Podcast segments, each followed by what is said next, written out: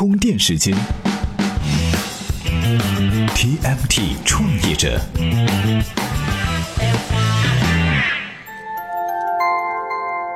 专属于创业者的行动智慧和商业参考。大家好，欢迎收听 TMT 创业者频道。今天啊，我们聊一点科技前沿的话题，什么呢？VR 和 AR。在现在的创业圈哈，这东西可是个宝呀！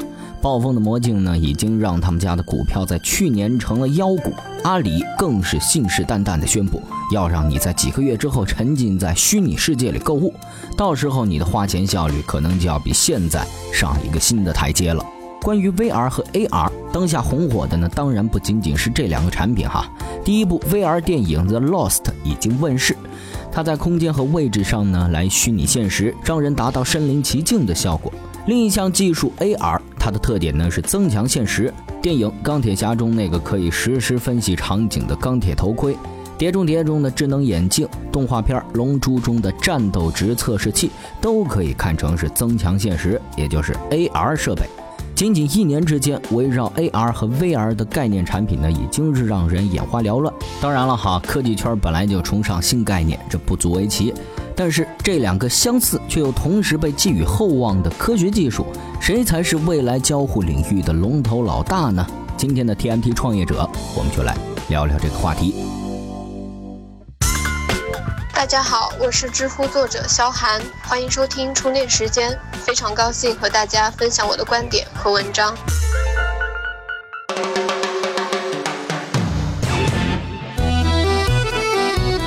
其实啊，AR 和 VR 技术已经广泛的运用到了生活的很多地方。迪士尼曾经开发过一款 AR 的 APP。用户呢可以和动画人物进行互动，还能拍下来分享给好友。另外，最近在朋友圈出现的某个识别儿童绘本，采用的呢也是 AR 技术。儿童涂鸦的绘本通过 APP 的识别之后呢，就会展示出生动的动画效果。再来看 VR，VR 技术的诞生啊，要追溯到上个世纪六十年代。计算机程序画板的发明者伊凡·苏泽兰在当时创造了一款可以进行立体显示、生成虚拟画面的机器，这和现在的 VR 可谓是不谋而合。VR 技术发展到了现在呢，应用已经很多了。举个例子，二零一五年墨西哥电视台为了播放世界杯比赛的时候，就使用了 VR 技术来进行模拟讲解。看起来，AR 和 VR 好像已经不分伯仲地进入到了我们的生活当中。试想一下，当你走到陌生的地方，AR 能够让你看到街道名、地理位置、商户信息；当你没钱没时间，VR 又能让你瞬间穿越时空，体验异国情调，甚至超越现实。两相对比，到底哪种技术在未来的市场角逐中胜算更大呢？说到这儿，我们不妨来听一听 ARM 亚太生态系统的总经理张丽，他又是怎样解读 AR 和 VR 的优劣长短呢？充电语录：AR 在应用场景和 VR 应用场景上有一些不一样的地方。我们觉得 VR 对于游戏可能是最重要的一个 use case，因为它强调一个极致，强调一个极致沉浸。那么 AR 呢，可以用于游戏，但也许它没有 VR 那么多的乐趣。另外就是 AR 可以用于室外，但 VR 呢，可能它尽量的用在用在室内室内。比如说我在用 HTC 的一些 VR 设备的时候，我可能用在室内，那可能有很很多不同的传感器。那么你在出到室外的时候呢，你可能要借助 AR，因为你必须要和实际的世界做一个交互。所以这个是我们觉得简单来讲，AR 和 VR 相似和不相似的地方。另外，从本身的计算能力来讲的话，AR 强调的是计算，强调的是智能，强调的是算法。那 VR 呢，更多强调的是 graphics 的处理能力，因为它强调的是更加逼真、更加沉浸。所以说，我们经常在合作伙伴在选型 VR 的处理器的时候，经常会强调 GPU 的 performance。而 AR 的 partner 在选型 AR 的设备的时候，比如他要做。Glass 的时候，他强调的是他的 CPU 的计算能力。张力认为，哈，AR 技术与人类的日常生活更加的密不可分。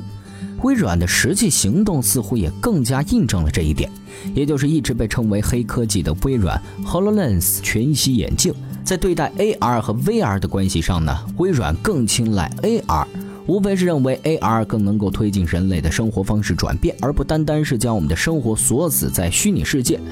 增强现实的 AR 之所以机遇更大，是因为我们可以将现实生活里的场景和技术融为一体，并且实现技术和现实的交互。这呢会给用户带来不同以往的创新性体验。所以啊，站在未来的角度，我们应该相信 AR 技术能够让我们的生活更加高效、更愉悦，它的前景理所应当更广阔。那事实是不是这样呢？去年一年的时间里，哈，全国有九十家 VR 技术相关的公司成立，百度和腾讯进军 VR 产业，阿里也早早对 VR 进行了资本层面的渗透。三巨头之外，小米、迅雷、优土、乐视、暴风等公司呢，也早就加入其中。所有人都感觉得到，VR 已经是红得发紫。看起来，拥有更大实际效用的 AR 技术，却在市场上遭到了冷。哎，这个原因何在呢？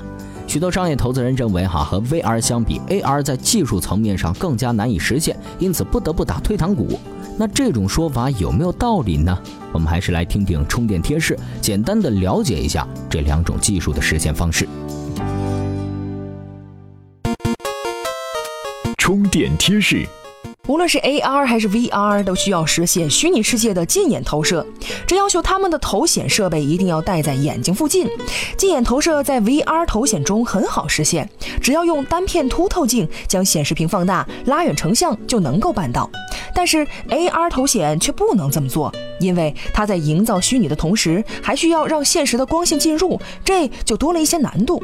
其次，AR 还有现实世界和虚拟世界的交互问题，这就需要整合更多的传感器，需要突破更多计算机的能力以及宽带方面的限制。而 AR 要达到现在和 VR 一样的水平，还需要一些年。就目前来说，哈，虽然 VR 的商用价值要比 AR 更大，更受投资人的青睐，但是 AR 设备的使用潜力依然是不能小看。二零一六年，VR 进入了量产元年，AR 技术呢也正蓄势充电。在理论上，他们都具备颠覆当前产业的发展前景，但是要走进大众消费的现实，眼前的坎儿依然是很多。所幸的是，已经不需要太长的时间等待了。今日关键词：充电时间。今日关键词：虚拟现实。今天啊，主要和您讨论了 AR 和 VR 的一般知识和发展前景。最后和您分享的延展文章呢，着重关注了现在遇到的难题。AR 和 VR 技术在当前都有哪些发展的制约因素呢？